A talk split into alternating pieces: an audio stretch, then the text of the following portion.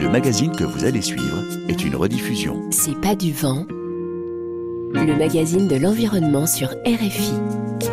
Anne-Cécile Brun. Bonjour, nous nous dirigeons vers une catastrophe mondiale. C'est la réaction de Antonio Guterres, le secrétaire général des Nations Unies, à la lecture de deux études publiées cette semaine qui compilent les ambitions de la plupart des pays du monde en termes de réduction d'émissions de gaz à effet de serre. La dynamique est mauvaise pour enrayer le réchauffement climatique. La planète qui s'est réchauffée de 1,2 degré depuis l'ère préindustrielle est déjà confronté, cela ne vous aura pas échappé, à un cortège meurtrier d'inondations, de canicules, de sécheresses ou de méga-feux qui ont marqué cette année 2022, eh bien, nous allons vers un réchauffement plus de deux fois supérieur, plus 2,8 degrés d'ici la fin du siècle. Et encore si et seulement si tous les pays respectent leurs engagements, ce qui n'est pas gagné. Selon Inger Anderson, la directrice exécutive du programme des Nations Unies pour l'environnement, nous devons réformer l'économie mondiale et réduire de près de moitié les émissions de gaz à effet de serre en 8 ans. C'est un défi de taille, voire impossible, poursuit-elle, mais nous devons essayer. Essayer, c'est la conviction de nos invités. En partant de nos territoires, là où nous vivons, questionnons nos manières d'habiter, de nous nourrir, de nous déplacer, discutons-en entre nous. C'est le principe de l'écologie relationnelle. Écoutez, c'est puissant. Soyez les bienvenus dans C'est pas du vent. C'est pas du vent. Sur RFI. Bonjour Damien Deville. Bonjour. Vous êtes géoanthropologue franco-burkinabé et vous partagez votre vie entre l'Occident et l'Afrique. Et à vos côtés, euh, Pierre Spilevoix, bonjour. Bonjour. Vous êtes juriste en droit international et anthropologue au Muséum français d'histoire naturelle et vous venez de publier à quatre mains, hein, donc tous les deux, Toutes les couleurs de la Terre, ces liens qui peuvent sauver le monde chez Tana Édition. Alors pour vous, il faut développer euh, l'écologie relationnelle. Alors expliquez-nous de quoi il s'agit. Pierre L'écologie relationnelle, euh, c'est avant tout en fait une question de penser en fait le monde euh, en relation, en relation. Donc c'est-à-dire de, se rendre compte qu'on n'est pas seul en fait euh, sur cette planète. On a on a l'habitude effectivement d'extraire l'humain de la communauté du vivant, alors qu'en fait c'est pas du tout le cas. effectivement, on est inscrit dans des dynamiques en fait territoriales très très fortes où euh, ben, chaque vivant finalement euh, nous euh, ancre, nous ancre à une réalité en fait territoriale. Et donc l'écologie relationnelle, c'est ça, c'est de prendre conscience finalement de ces dynamiques-là qui constituent en fait nos identités pleinement. Damien? Oui, tout à fait. C'est avec Pierre, on travaille des disciplines différentes, mais on s'est rendu compte d'un point commun à travers nos approches, c'est qu'en fait, on est en partie la somme des relations qui nous composent. Euh, c'est-à-dire que la couleur de la terre dans laquelle on a grandi influence nos esprits. Euh, c'est les personnes qu'on rencontre qui permettent innovation, qui permettent émancipation. C'est le vivant qui nous permet de respirer, qui nous permet d'être, qui nous permet de créer. Pourtant, cette relation, on n'arrive plus à l'avoir dans nos sociétés. On n'arrive plus à la valoriser, on n'arrive plus à la mettre au cœur des modèles sociaux. Et ça a été le début d'une démarche avec Pierre. On s'est dit finalement comment on en est arrivé là et comment on peut contourner en fait euh, cette trajectoire d'uniformisation pour remettre la relation au cœur de nos vies. Alors, on va venir un petit peu plus tard sur le comment, mais si on reste sur le constat, euh, vous dénoncez dans votre livre l'impact de l'urbanisation. C'est vrai que plus de la moitié de la population vit en ville et c'est un phénomène grandissant. Et pour vous, ça a un impact fort, tant pour les individus que pour les façons de penser le monde.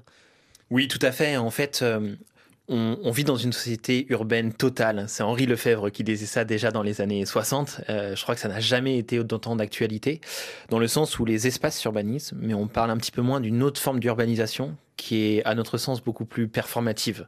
C'est l'urbanisation des esprits. Dans le sens où on a beau habiter en campagne, on a le regard tourné vers la ville. Et d'ailleurs, ça se voit beaucoup dans la création des imaginaires. Au cinéma, tous les films se passent en ville, grosso modo. Euh, dans la littérature également, beaucoup de choses sont mises en scène dans les villes. Et ça, qu'est-ce que ça crée? Bah, Ça crée une dynamique d'uniformisation. Et l'entraînement de nombreuses précarités. C'est-à-dire qu'on n'arrive plus à avoir la diversité, on n'arrive plus à valoriser des modes d'habiter pluriels. Et lorsqu'on veut les valoriser, souvent, c'est à partir de l'urbain. Donc avec une dynamique euh, souvent de privation, en fait. de ce que sont les ruraux, les populations rurales pour et par elles, de ce que sont également les pays du Sud, par exemple, pour et par eux, quelque part. Et qu'est-ce que ça entraîne? Bah, Ça entraîne finalement un prêt-à-penser, euh, un monde euh, qui détruit sa poésie quelque part, et un monde qui détruit sa relation à l'altérité. Et puis, euh, ça entraîne des inégalités, des gens qui se sentent aussi en marge. Par exemple, vous expliquez dans, dans votre livre, Pierre Spilevoix, que il y a des territoires entiers, si on prend juste l'exemple de la France, qui ont été désindustrialisés parce que ben, on a mis les industries à l'autre bout du monde, hein, et donc euh, les ouvriers se sont retrouvés désœuvrés. Euh, certains se sont reconvertis, ont trouvé d'autres emplois, mais beaucoup sont restés quand même au chômage. On ne leur a rien proposé derrière. Et toutes ces petites et ces moyennes villes, c'est ce qu'on appelle en France la diagonale du vide, c'est-à-dire euh, ces gens qui finalement constituaient l'essentiel des gilets jaunes, c'est-à-dire des gens qui disent mais nous on travaille, on a des emplois précaires, on a droit à rien parce qu'on n'appartient pas à la grande ville et ça crée du rejet.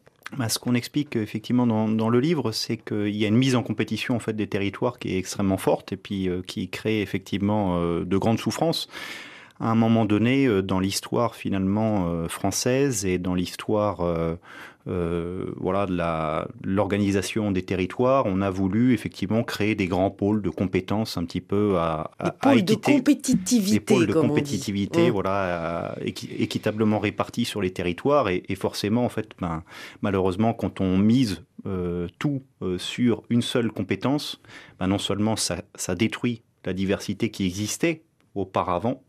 Et puis en plus de ça, ben, c'est un risque énorme, c'est-à-dire à partir du moment où le monde change, par exemple, là, on sort effectivement d'un cycle où ben, l'industrie euh, euh, est complètement différente. On, entre, par exemple, davantage dans un cycle d'industrie numérique, alors qu'avant, on était dans euh, l'industrie davantage matérielle, voilà, le textile, etc. Et ça, ben, ça crée effectivement énormément de souffrance, une mise en marge finalement de toutes ces populations, une perte de confiance aussi de ces gens-là, qui sont énormément investis dans un modèle qu'on a projeté sur eux alors même que finalement, bah, ils auraient pu espérer autre chose, ou en tout cas s'investir dans d'autres façons d'être euh, dans leur territoire. Et donc ça rend, euh, Damien Deville, le rapport au territoire euh, très particulier? Oui, tout à fait. En fait, ce qu'on observe dans cette mise en compétitivité des territoires dont parlait Pierre, c'est que paradoxalement, aujourd'hui, on décentralise des compétences, donc quelque chose qui théoriquement cherche à renouer avec la diversité des territoires, mais on le fait au nom de la compétitivité. Et dans ce jeu de David contre Goliath, il y a des territoires qui ont la cote, c'est les grandes métropoles. Il y a des territoires qui s'écroulent complètement. Les villes petites et moyennes, les territoires ruraux, etc. Et ce qu'on observe, c'est que, alors même que ces territoires oubliés ont une diversité à faire valoir, lorsqu'ils essayent de sortir un peu de l'invisibilité, c'est en, répétant exactement les mêmes schèmes qui s'inventent dans les métropoles. Alors pour nos auditeurs qui ne savent pas ce que c'est qu'un pôle de compétitivité, etc., expliquez-nous, euh, donnez-nous un exemple.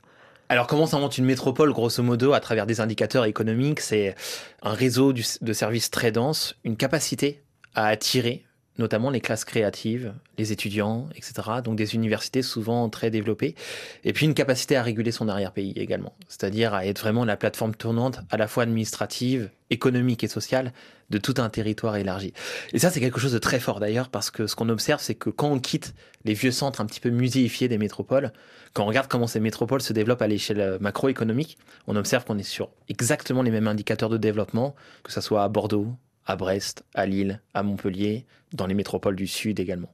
Donc on crée une trajectoire d'uniformisation à l'échelle mondiale. On finit par tous vivre pareil, par être tous pareils quelque part.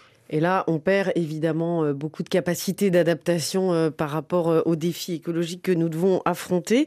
Et c'est vrai que quand vous dites on fait tous pareil, il y a un phénomène que l'on voit un peu partout à l'échelle mondiale. Ce sont ces villes qui cherchent à développer des modèles agricoles pour nourrir leurs habitants. Par exemple, à San Francisco, depuis 2009, il y a une directive municipale qui incite les écoles, les prisons, bref, les institutions publiques à s'approvisionner dans un rayon de 240 km maximum. Et c'est notamment cette directive qui a incité les bénévoles à créer cette ferme d'Alémanie où nous nous sommes rendus avec François Porcheron.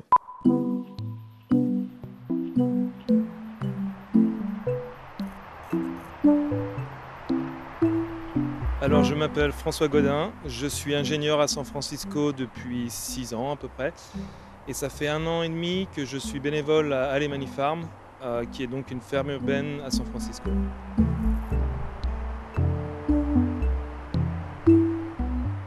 À décrire euh, aux auditeurs qui n'ont pas euh, l'image où nous sommes. On est où exactement dans la ville déjà?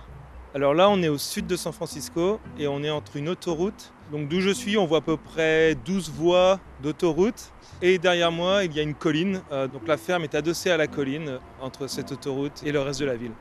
Il y a un groupe d'habitations HLM, enfin des habitants oui, à revenus modestes, et qui bénéficient du coup de la ferme et de cet environnement, ce que n'ont pas tous les autres habitants dans la ville. Donc là, euh, il y a un hectare et demi à peu près qui est cultivé. Il y a euh, donc différentes rangées. hein. Il, y a, il y a un petit peu de tout.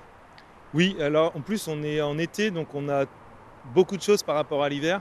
Et donc combien de bénévoles, parce qu'en fait ce sont majoritairement des bénévoles qui travaillent ici, euh, combien de personnes s'investissent pour faire vivre ce lieu? Alors le groupe qui gère le lieu, on est une dizaine. Et on est aidé par des bénévoles ou réguliers ou des gens qui viennent pour la première fois. Et donc euh, ces bénévoles viennent euh, pourquoi Se mettre les mains dans la terre, c'est ça l'idée? Je pense qu'il y a, différentes raisons. Euh, il y a des gens qui, comme moi, travaillent dans un bureau toute la semaine et ont besoin, oui, de mettre les mains dans la terre, de s'aérer. Il y a aussi une culture du bénévolat qui est encore plus forte ici. Et il y a aussi beaucoup d'étudiants qui étudient dans le domaine de l'environnement et qui du coup viennent ici ou en tant que stagiaires ou même juste le week-end en tant que bénévole et qui essayent de s'investir dans ce domaine-là.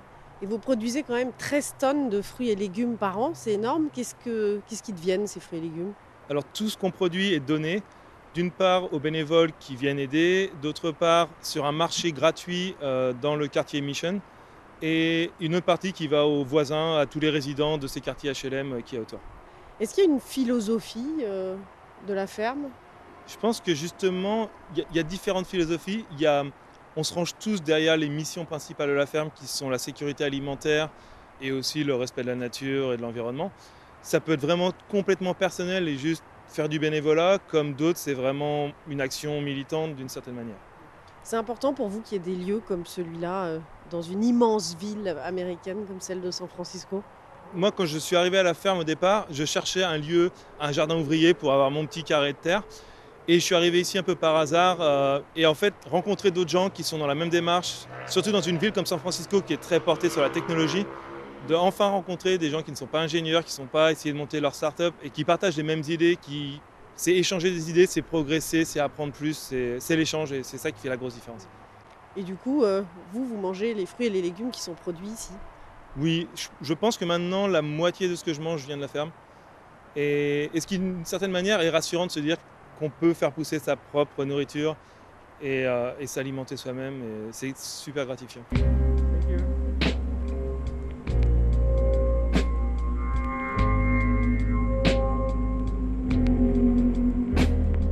Des questions, des témoignages, des idées Écrivez-nous à c'est pas du. La ferme d'Alemanie à San Francisco, une ferme sans animaux, entre autoroutes et cités HLM, comme il en pousse dans toutes les mégapoles du monde en ce moment. Damien Deville, je vous voyais écouter attentivement le reportage. Qu'est-ce que ça vous inspire comme réflexion? Alors, plusieurs choses. C'est vrai que l'agriculture urbaine a la cote. En ce moment, ça se développe de partout, dans des villes qui vont bien, comme dans des villes qui vont mal. Ce qu'on observe, c'est qu'il y a énormément de projets d'agriculture urbaine qui sont développés, qui correspondent à des idéologies différentes, qui correspondent à des façons de faire société différentes, qui correspondent à une façon d'écrire le territoire de manière différente. Et je crois que certains de ces projets s'opposent davantage qu'ils se complètent. Je crois que dans le reportage qu'on vient d'entendre, c'est plutôt une ferme qui renoue également avec l'altérité, avec un lien à la nature. C'est le fait de pouvoir réécouter les saisons, vivre avec la différence. Mais à côté de ces projets, il y a des fermes urbaines qui se développent dans des tours verticales, où je pense pouvoir dire que le vivant est instrumentalisé, sans sol, sans air, euh, sans soleil, sans soleil, c'est de la lumière artificielle. Et c'est des projets qui sont paradoxalement très subventionnés. Pourquoi? Parce qu'ils surfent sur la manière qu'on a de voir les villes aujourd'hui, c'est-à-dire des villes connectées, Oh. voilà, c'est ça, c'est le milieu de la start-up, etc. Sauf que paradoxalement, puisque c'est très subventionné, c'est une agriculture qui rentre en compétition avec l'agriculture des territoires. Et c'est l'un des paradoxes qu'on souligne dans le livre, c'est par- parfois, au nom de l'écologie, ça revient comme un boomerang au visage, et on se retrouve à porter des projets qui détruisent ce que l'écologie est censée être la gardienne la diversité des mondes. Alors euh, Pierre Spilevoix, comment est-ce que vous vous réagissez à ce reportage? Je pense que c'est ce que disait euh, Damien là dans, sa dernière phrase. C'est là on est vraiment aussi dans une forme d'exemple de, ce que l'écologie peut apporter euh, d'uniformisation au monde d'une certaine manière. Là actuellement on est dans une période effectivement de réflexion. On se dit on est éloigné de la nature, il faudrait qu'on rapproche la nature des villes. Mais en même temps, euh, on entendait cet étudiant qui était ravi de pouvoir remettre les mains dans la terre. Ça reconnecte aussi, euh, comme quand on fait son jardin, par exemple. C'est une, manière finalement euh, de renouer mmh. avec, avec effectivement la diversité, la diversité du monde vivant. Mais, une diversité un peu artificielle. C'est une diversité un peu artificielle. Et puis surtout, je trouve que on met trop en avant en fait certaines méthodes au détriment d'autres par exemple Pourquoi absolument faire une ferme urbaine, euh, par exemple euh, On pourrait réfléchir à d'autres manières d'aménager la ville. Euh, on pourrait aussi réfléchir à, d'autres manières d'habiter certains territoires, notamment en sortant des villes, en, en, se déployant différemment. Mais en tout cas, euh, je pense, enfin, c'est la problématique centrale, je pense, aujourd'hui euh, de, des dix prochaines années. C'est comment est-ce qu'on fait pour mieux cohabiter finalement avec le vivant, y compris dans nos environnements urbains. Mais euh, il faut qu'on prenne garde effectivement aux injonctions. Il y a une tendance, je pense, moi qui suis notamment juriste en droit international, à avoir des, des, cadres de pensée préconçus, ou en tout cas qui ne laissent pas beaucoup de place en fait à la discussion aux euh, imaginaires. Aux, imaginaires, voilà. Mmh. Et je pense que c'est c'est une grande partie aussi ce qu'on critique dans le, dans le livre. C'est euh, empêcher finalement les gens de penser et de vivre leur propre expérience finalement euh, bah, de reconnexion finalement au monde vivant. Il n'y a, pas, a pas une méthode, il y en a plusieurs. Et il nous faut en fait aller, aller les découvrir. Alors le rapport au vivant n'est pas le même quand on vit à San Francisco ou à Bayanga en République centrafricaine. On en parle juste après une pause musicale.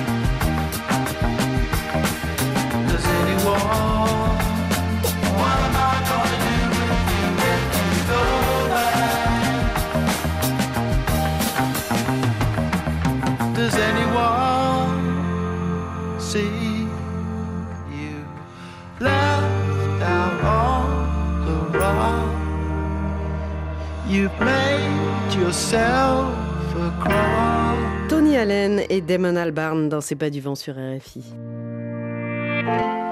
Est-ce que c'est toi par hasard qui fabrique les tempêtes, les typhons, les tornades et les cyclones? Est-ce que c'est toi qui les lances sur la mer quand ça te fait plaisir? Pour nous écrire, c'est pas du vent rfi.fr. Vous écoutez C'est pas du vent sur RFI. Nous sommes en compagnie de Damien Deville et de Pierre Spilovois qui viennent de publier Toutes les couleurs de la Terre, ces liens qui peuvent sauver le monde chez Tana Édition. Alors, dans votre livre, vous expliquez qu'en écologie aussi, les imaginaires sont à décoloniser. Par exemple, vouloir à tout prix préserver la biodiversité sans tenir compte des impératifs des populations locales peut amener des conflits. Je vous propose de nous rendre à Bayanga, à 12 heures de route de Bangui. C'est à l'ouest de la République centrafricaine. La route s'arrête là, dans la réserve de Stanga-Sanga, qui abrite une forêt sèche exceptionnelle, des gorilles et des éléphants. C'est un environnement unique au monde, au cœur du bassin forestier du Congo, le deuxième poumon vert de la planète après l'Amazonie. Mais la protection de cette biodiversité rend la vie des hommes difficile, comme a pu le constater Guillaume Thibault.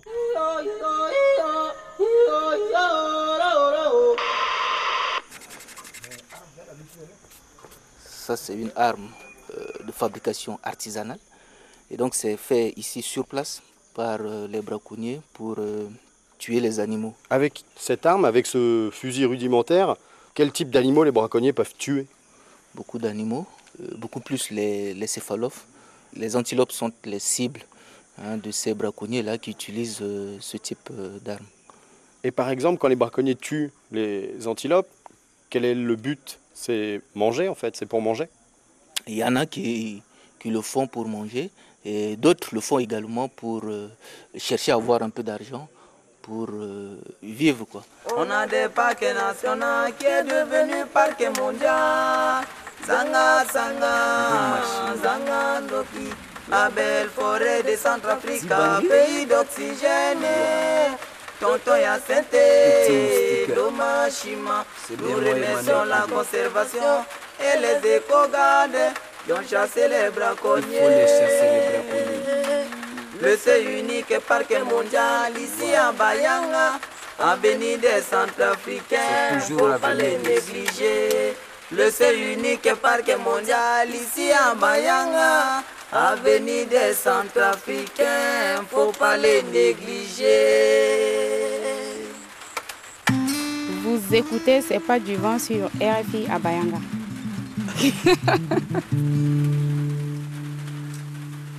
Tonton Robert, où est-ce qu'on est ici? On est à l'usine, euh, l'ex-usine euh, l'SBB. Donc euh, j'ai travaillé ici pendant 20 ans. On voit des carcasses de maisons. Un grand hangar parce qu'il y avait des usines de plaquage, l'usine de Syrie, ça a pris feu. Il y avait beaucoup de gens, plus de 800 personnes qui travaillaient d'ici. Et il y avait beaucoup d'argent. Beaucoup d'argent qui tombait d'abord chaque fin du mois à la ville de Bayanga. Maintenant, il n'y a plus rien. La mairie souffre beaucoup. En 2004, c'est interdit de couper le bois autour de Bayanga, donc l'usine ferme. Oui, c'est interdit de couper le bois, l'usine ferme. Et ça a resté comme ça, et envahi par des herbes, et ça a pris feu.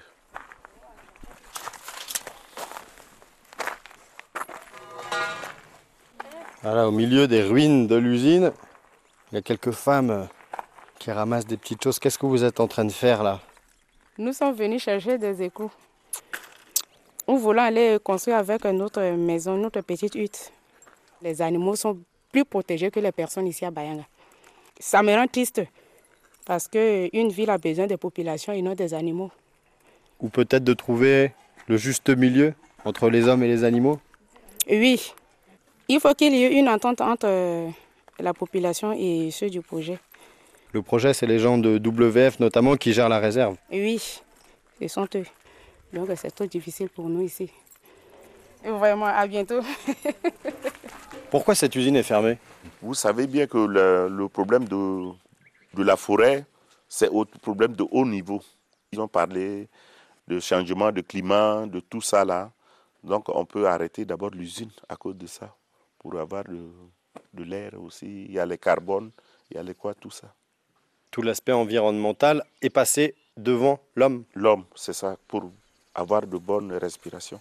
En Europe, même en Afrique aussi, on a besoin d'abord euh, de l'air aussi. Et voilà une approche de la protection de l'environnement qui euh, bah, crée plus euh, de destruction de liens que ne rapproche euh, les humains du vivant. Damien Deville et Pierre Spilevoix, comment est-ce que vous réagissez à, ce reportage, Damien Deville? Bah, Je pense que ça illustre, ça illustre exactement l'histoire de la protection de la nature. C'est-à-dire que pendant longtemps, on a pensé, on a tendance à y revenir aujourd'hui, mais pendant longtemps, on a tendance à penser que pour pouvoir protéger, il fallait séparer la nature d'un côté et la culture de l'autre. Or, on observe que ça marche plus du tout. Et ça marche notamment plus du tout dans les pays du Sud, où il y avait des liens très forts entre des populations et la forêt, par exemple. On utilise l'exemple d'un parc qui est juste à côté de celui du reportage, le parc du Virunga, dans le livre, euh, qui a été protégé au nom d'une espèce, le gorille des montagnes. Donc dans l'est de la République démocratique du Congo. Tout à fait, euh, auquel on a demandé aux populations pygmées de partir pour une espèce qui ne chassait pas ou très peu, et pour valoriser une forêt qu'ils avaient su préserver au fil du temps, puisqu'on en reconnaissait aujourd'hui la valeur.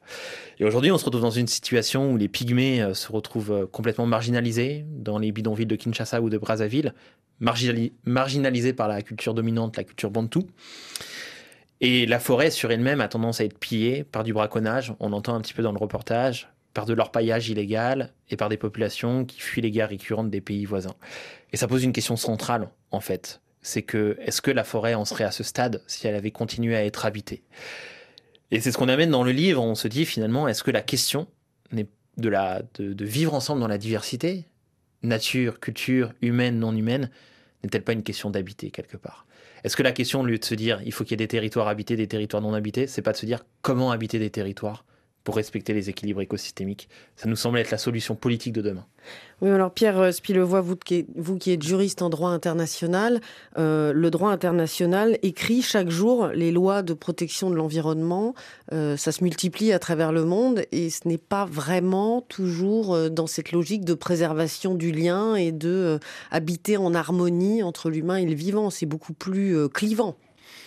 C'est assez paradoxal parce que, par exemple, euh, la stratégie mondiale pour la biodiversité euh, s'inscrit dans une euh, stratégie de long terme pour 2050 qui est de vivre en harmonie avec le vivant. c'est ça la, stratégie de long terme. En redonnant d'ailleurs leur place aux peuples autochtones. Et notamment, effectivement, les négociations ont tendance à être plutôt inclusives pour donner la parole effectivement aux communautés autochtones du monde entier. Mais, euh, mais euh, quand on regarde les objectifs qui sont proposés par les États, et, enfin qui sont actuellement négociés, euh, il y a effectivement une forte tendance à aller vers une division du monde entre zones protégées d'un côté et puis zones habitées de l'autre. Oui, parce que là, il y a quelques données qui sont sorties et l'idée, ça serait de classer 30% de la planète 30% de la planète serait en fait des zones protégées, alors que ce soit des, le, territoire terrestre et le territoire marin. Donc effectivement, ça c'est euh, pour le moment un des grands objectifs qui est sorti effectivement dans la presse et qui actuellement est encore en discussion. Euh, mais euh, ça pose effectivement question. et franchement, c'était très très bien illustré dans ce reportage, puisque on voit bien que une zone protégée, ben finalement, ça crée énormément en fait de souffrance, notamment pour les gens qui y habitaient jusqu'à présent.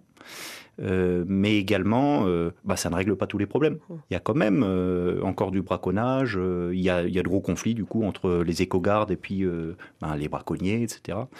Et je pense qu'une des choses qu'il faut continuer à porter et, et, répéter encore, c'est que, ben, notamment s'il y a du braconnage, c'est parce qu'il y a de la pauvreté.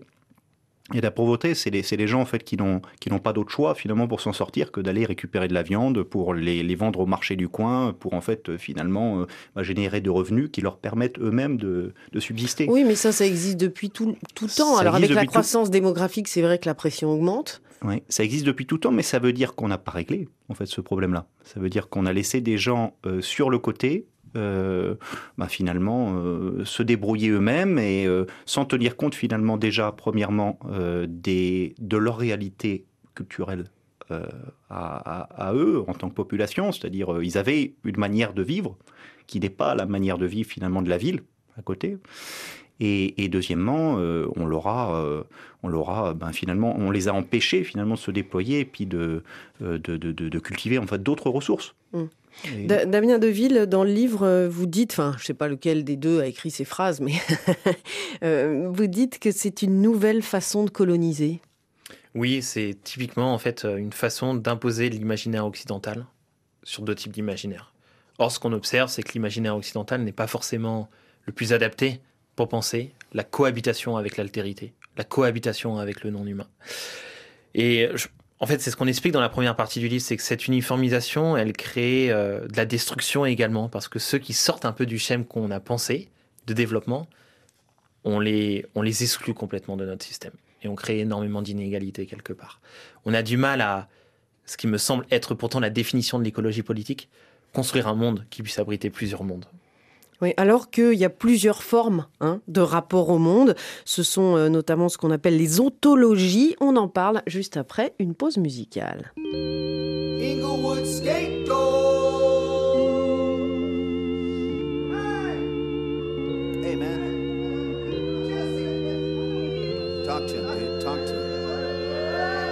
couldn't even meet you. I done slept all day. Barbecue at Venice Beach, showed up with the Alizé and a little firecracker that I met in San Jose. And we don't sweat a thing, cause Quentin's on his way. Half of my homies here is ballers. I mean, making 20 grand. All we is is indie rappers. All we see is raised hands. We some ex skater innovators. Glory to the Lord. All the things I got now came from my skateboard. I had to breathe for a minute, hold for a dime.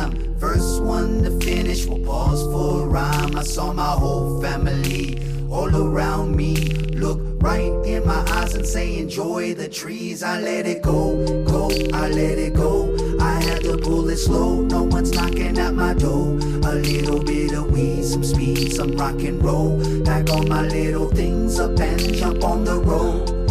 I got a hot dog in my pocket and I don't even care. See, we roll into the mall so we can buy some Nike Airs. Afterwards, we get some numbers, catch a movie, get a fade. Cause tonight we going out so I can do my Eddie Kane. Cause I still got it in a shark skin suit. Hanging with John Rubin, drinking 180 proof in the parking lot. Eating Mexican pizza. Stress, I gotta go, but it's really nice to meet you. Had to breathe for a minute, hold for a dime. First one to finish, we'll pause for a rhyme. I saw my whole family all around me. Look right in my eyes and say, Enjoy the trees. I let it go, go, I let it go. I had to pull it slow,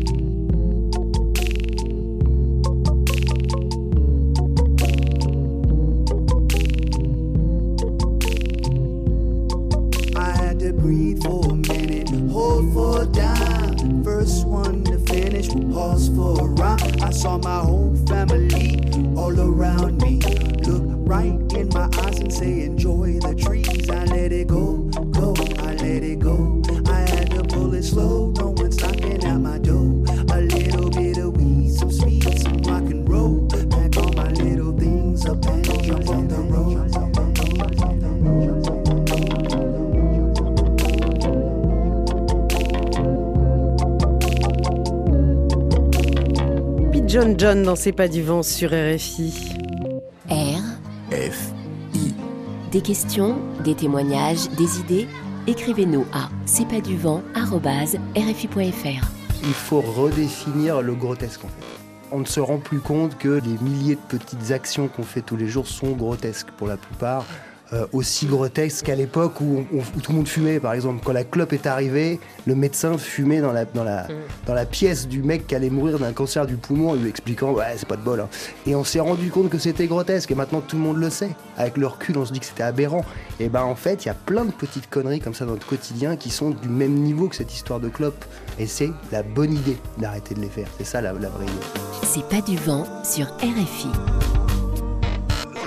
Vous écoutez C'est pas du vent sur RFI. Nous sommes en compagnie de Damien Deville et de Pierre Spilevoix qui viennent de publier Toutes les couleurs de la Terre, ces liens qui peuvent sauver le monde chez Tana Édition.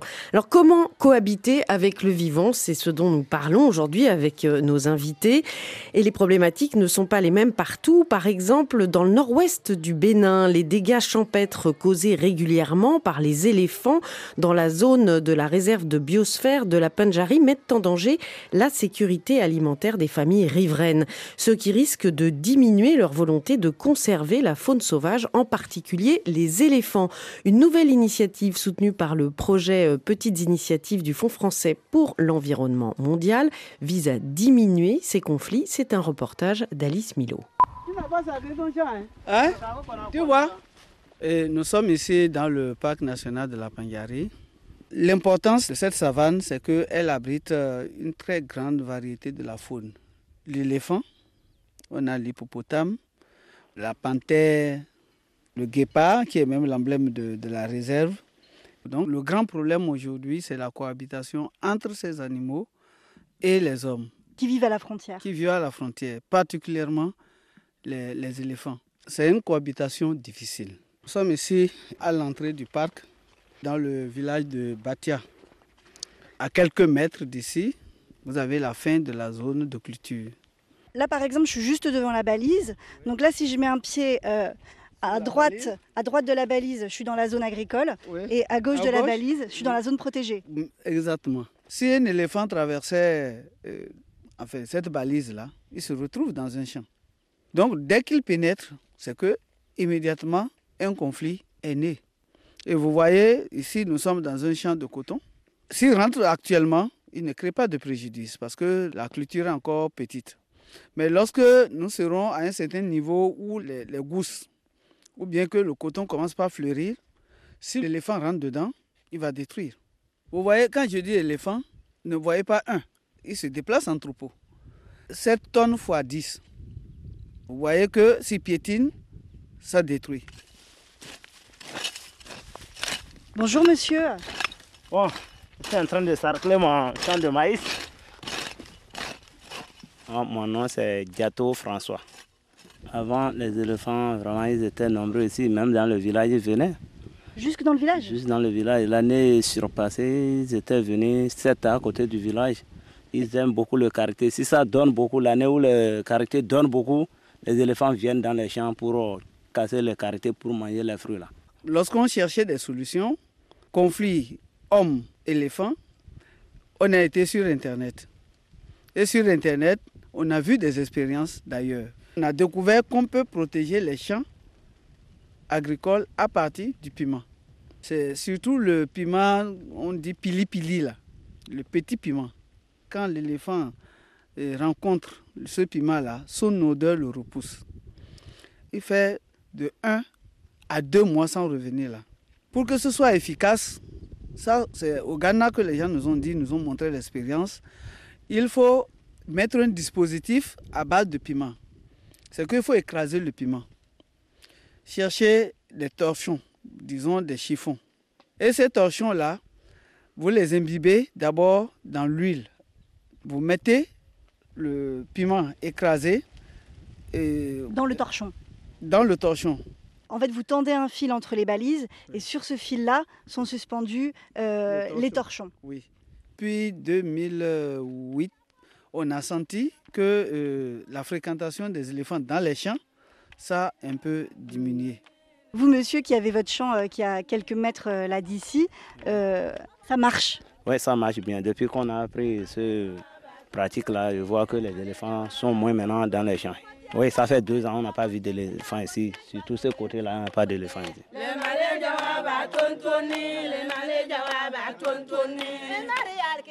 Et voilà, avec ce reportage, on comprend bien qu'il y a des manières, euh, Damien Deville, de cohabiter avec euh, la biodiversité, même euh, quand c'est 7 tonnes x 10, hein, quand il s'agit des éléphants euh, qui débarquent.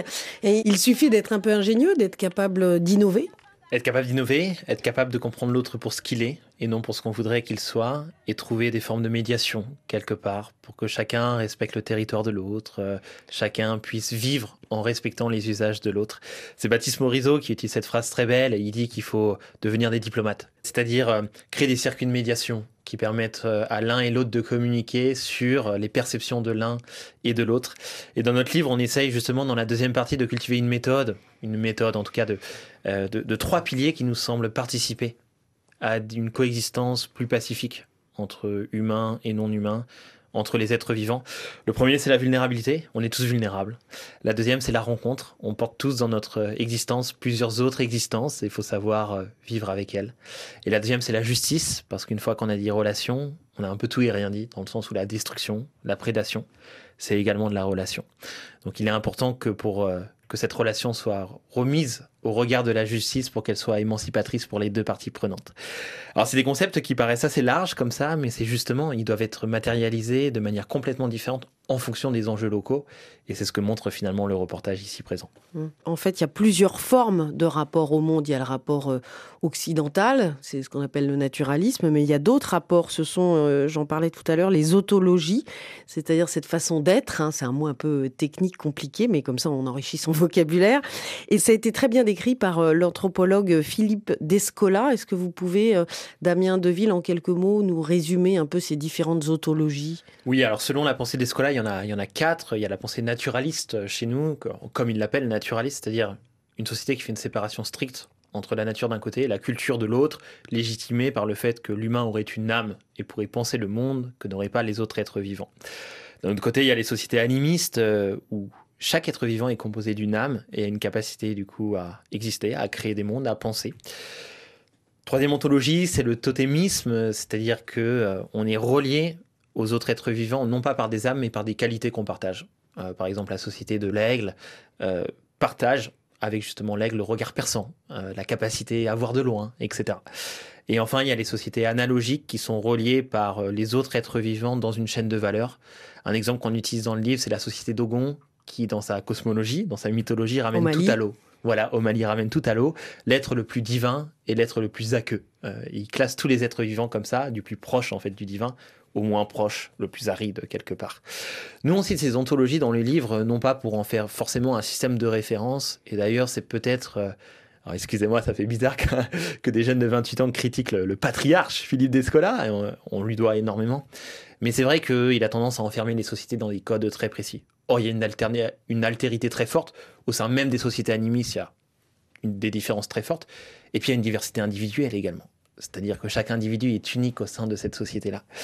Nous, on cite ces ontologies pour euh, en fait se rappeler, comme des histoires de chevet, la diversité des mondes, en fait, mm. sans faire euh, des récits, des imaginaires qui puissent être valorisés demain quelque part. Se rappeler que les mondes occidentaux ne sont qu'un parmi d'autres et que les autres mondes sont tout aussi légitimes pour créer de la connaissance et pour faire système politique que le nôtre. Hum. Et puis la frontière entre humain et non humain, euh, parfois, n'est pas si évidente hein, que l'on pourrait le croire. Il y a de nombreux travaux qui démontrent que les animaux disposent à des degrés divers d'une sensibilité euh, particulière, hein, euh, d'une conscience de l'autre. Vous donnez des exemples dans votre livre. J'ai bien aimé celui de la gorille Coco. Mmh. Hein, à laquelle l'éthologue Francine Patterson avait appris le langage des signes, ou le chien, Achiko, je vous laisse raconter cette histoire. C'est deux histoires grandioses. Hachiko, c'est un chien qui a juré fidélité à son maître par-delà la mort. C'est-à-dire que son maître décédé, a priori, il avait intériorisé ce décès, il allait toujours l'attendre, comme à l'époque de son vivant, à la gare où il venait le chercher le soir, quelque part. Pendant dix ans Pendant dix ans, pendant plus de dix ans. Et la Coco, c'est une histoire également incroyable, ça montre qu'elle a intériorisé le deuil d'un ami, et que euh, elle, sait que cette amie, elle ne, verra, elle ne le verra plus dans le futur. Et ces deux exemples montrent qu'en fait... Euh, enfin, vous, allez vite dans l'histoire. En fait, elle a perdu son copain qui était un petit chat. Un petit chat écrasé par une voiture. Oh. Et la soigneuse animalier vient lui apprendre par le langage des signes qu'elle ne verra plus ce chat. Et ce qui est fou, c'est la réaction de Coco. Elle montre à travers le langage des signes la tristesse d'abord, donc émotion, mais aussi le fait qu'elle comprend qu'elle ne verra plus son ami. Donc intériorisation du deuil et projection également dans le futur trois facteurs qu'on pensait réservés à la culture et qu'on pensait réservés aux humains. Et ça montre en fait tous ces comportements animaux qu'en fait les humains ne sont pas les seuls à pouvoir créer des mondes Les castors euh, modifient les cours d'eau en créant des cabanes, par exemple. Un arbre crée un microclimat à ses pieds qui conditionne la vie d'autres êtres quelque part. Et ça prouve que humains comme non humains sont des êtres relationnels quelque part. Et qu'il faut essayer de penser que déjà les territoires n'appartiennent pas qu'aux humains et qu'il faut penser cette coexistence avec d'autres façons de faire monde. Par-delà l'humain, par-delà l'Occident et par-delà le visible. Il y a de plus en plus une appétence euh, pour cela, puisqu'il y a de plus en plus d'humains. Alors, euh, c'est un peu à contre-courant de ce que je disais tout à l'heure, mais il y a quand même cette tendance qui est sortent des villes pour se reconnecter à la nature. Vous en parlez aussi dans votre livre, euh, mais en créant des nouvelles formes de société. Je pense par exemple à l'association La Suite du Monde en France. Oui, tout à fait. Euh, je pense que bon, après c'est pas nouveau, c'est pas nouveau, c'est-à-dire ça s'inscrit un petit peu dans la suite aussi de ce qui s'est passé par exemple dans les années 60 avec un retour à la terre, euh, beaucoup de personnes qui sont retournées par exemple dans le centre de la France s'installer, euh, essayer de, développer d'autres alternatives. Mais je pense que ce qu'on est en train de découvrir est, assez incroyable, c'est-à-dire que la plupart en fait des connaissances naturalistes jusqu'à présent, effectivement, euh, euh, s'enfermer finalement dans cette dualité entre bah, les compétences humaines et les compétences euh, bah, des animaux qui étaient a priori, animaux ou végétaux, qui étaient a priori très différentes. Et là, on se rend compte qu'en fait, effectivement, bah, par exemple, récemment, il y a eu un grand succès, par exemple, sur la société des arbres, qui a été notamment beaucoup abordé par un auteur, Peter Folleben, dans, dans, un de ses ouvrages. qui expliquait que les arbres communiquaient entre eux. Les, le arbres, langage les, des les arbres. arbres communiquent entre eux, et en fait, les arbres se structurent en société et ont en fait euh, énormément de choses à nous apprendre. Euh, on s'est rendu compte que, par exemple, euh, ils avaient un fonctionnement totalement horizontal. Alors que nous, euh, euh, dans la société humaine, on fonctionne plutôt à, à la verticale. Et peut-être que d'ailleurs ça s'exprime par... euh, Oui, eux, c'est plus par les racines. par les racines, mais peut-être peut-être que ça s'explique justement euh, par euh, des caractéristiques physiologiques qui nous sont propres. Mais en tout cas, euh, il y a vraiment en fait un dialogue entre les mondes qui, qui est plein de promesses, qui est plein de promesses euh, quand on se rend compte en fait de ces, cette diversité. Damien Deville, c'est ça l'objectif du livre? C'est ça l'objectif du livre, faire dialoguer des mondes différents pour en créer de nouveaux quelque part, beaucoup plus inclusifs, on espère. Et effectivement, ceux qui retournent dans les territoires nous, nous inspirent énormément parce qu'ils montrent une chose essentielle, c'est qu'on n'habite pas la Terre, en fait. La Terre, c'est une donnée neutre qui permet au mieux d'expliquer quelques lois physico-chimiques. On habite les mondes qui composent la Terre. On habite les tatouages qu'on a inscrits sur la peau, on habite les récits des sociétés d'hier, celles qu'on aura envie de laisser demain, on habite l'autre en permanence, on habite le lien en permanence. Et les personnes qui retournent à la, à la terre, quelque part, qui retournent dans les territoires, c'est des héros territoriaux pour nous, parce qu'ils refusent le joug de l'urbain et toutes les précarités que ça crée pour recréer des mondes de symboles à l'échelle de leur territoire. Ils mettent en politique, justement, ces symboles qui nous relient à l'autre, quelque part. Et on pense que c'est une des voies apportées pour penser des sociétés inclusives de demain. Et ça résonne avec un message d'un géographe que j'aime beaucoup, qui s'appelle Guillaume Faburel. Il dit, pour lui, répondre à la crise écologique et sociale de demain, c'est désurbaniser la Terre.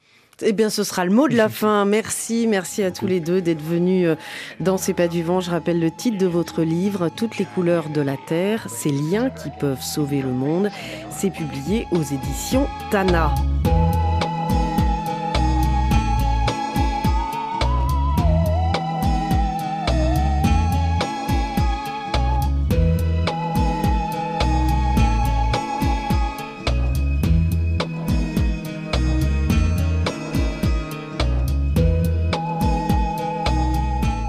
Merci à François Porcheron pour la réalisation de cette émission et à vous, chers auditeurs, pour votre fidélité. N'oubliez pas, nous aimons vous lire et échanger avec vous au-delà de l'émission. Retrouvez-nous sur les réseaux sociaux ou écrivez-nous à c'estpasduvent@rfi.fr. Prenez soin de vous et des vôtres. Rendez-vous la semaine prochaine, même planète, même heure.